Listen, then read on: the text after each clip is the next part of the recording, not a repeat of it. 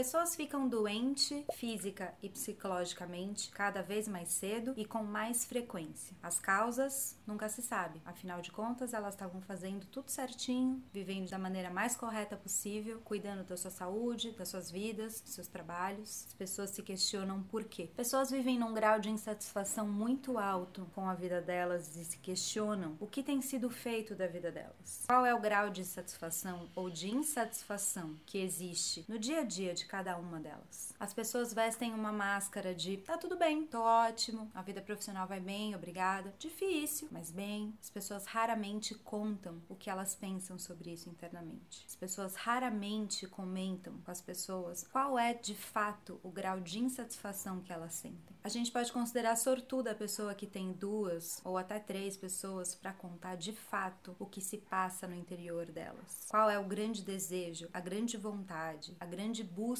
da vida delas. Aquilo que de fato realizaria elas. Aqui eu não tô falando de questões passageiras ou corriqueiras do dia a dia. Problemas diários todo mundo tem, problemas no trabalho também. Essa coisa da gente dizer que se você faz o que você ama, você não precisa trabalhar nenhum dia, alto lá, né? Precisa sim, né? Fazer o que você ama é muito bom, mas dá trabalho, porque trabalho é trabalho. Não tem como tirar o trabalho do trabalho. Eu tô falando aqui da vida, tô falando de pegar essa, essa argila que é a vida nas mãos e conseguir moldar ela, assim como um ceramista, uma ceramista faz, do jeito que se quer viver, do jeito que se quer fazer. Construir uma vida que seja adequada para você. Muitos dirão que não vivem esses problemas nem esses conflitos internos. Admiro essas pessoas, acho elas bem sortudas. Certamente elas tiveram algum tipo de estrutura, ou psicológica, ou parental, ou até mesmo estendendo um pouco mais familiar, que pudesse dar uma base ou um direcionamento que fizesse com que a pessoa construísse uma musculatura, né, uma força interna que guiasse guiasse ela numa direção. Agora, direção é um ponto importante, porque o que a gente mais vê são pessoas que não têm direcionamento nem das suas famílias e nem um direcionamento interno. É muito difícil quando a gente entra nessa batalha da vida, de escolher caminhos e de se constituir na vida, saber qual direção tomar. Principalmente quando a gente tenta criar uma coisa autoral. Principalmente quando os moldes da sociedade não servem pra gente. Principalmente quando a gente enxerga que para customizar nossos dons, nossos talentos, nossas habilidades, quem a gente realmente é, a gente vai precisar construir caminho singular que nenhuma empresa vai entregar pra gente enquanto cargo, enquanto título. Eu tenho ouvido muitas pessoas dizerem que sonham com a vida autônoma, que gostariam de ter mais liberdade no dia a dia, mais flexibilidade, que gostariam de fazer mais projetos autorais, que gostariam de realmente colocar aquilo que elas gostam e que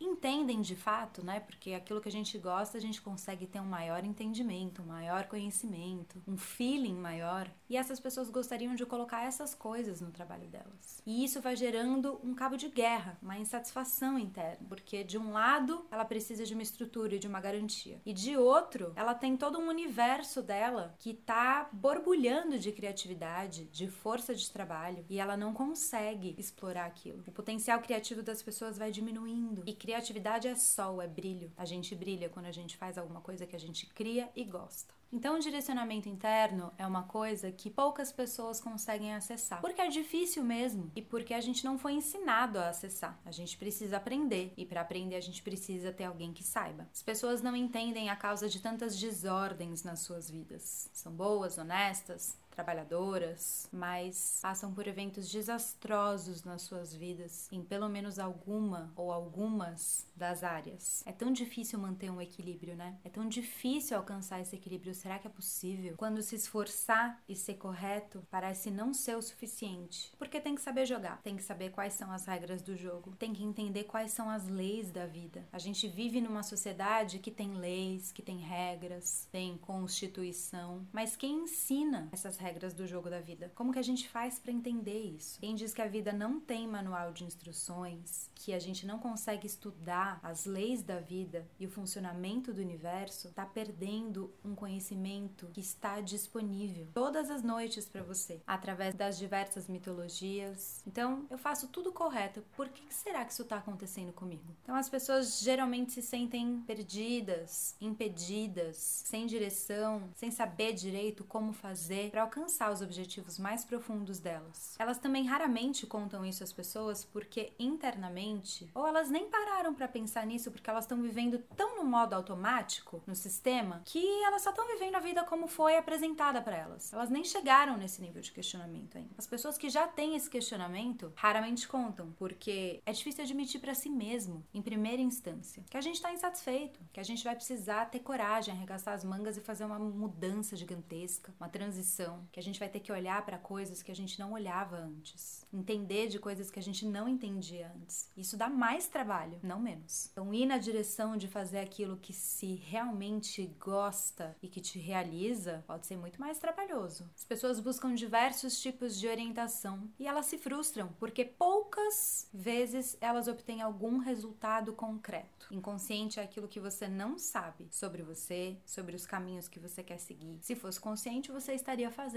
e você já saberia. Desenvolver a sua vida ou alguma área da sua vida é trazer um direcionamento interno e autoral que vai trazer uma solução única para você, que é exclusiva para sua vida, para quem você é. Como encontrar o seu senso próprio e o seu direcionamento interno? Como chegar numa vida que tenha sentido e significado? Essa é a pergunta de um milhão. Como ter uma vida onde casamento entre indivíduo e profissão realmente aconteça? A revista Exame, no final do ano passado, 2018, publicou a seguinte frase: Fatores como a baixa qualidade de vida, falta de reconhecimento e estagnação profissional também são grandes motivadores para a insatisfação dos funcionários com carteira assinada. Somados os insatisfeitos e subutilizados, são 46,3 milhões de brasileiros. Então, entregar a sua autenticidade em forma de trabalho, serviço, trazendo um casamento entre quem você é e aquilo que você pode ofertar como serviço, é chave para uma vida de realização, para a construção de uma vida que tenha sentido. Só nos manteremos relevantes se formos corajosos na hora de criar.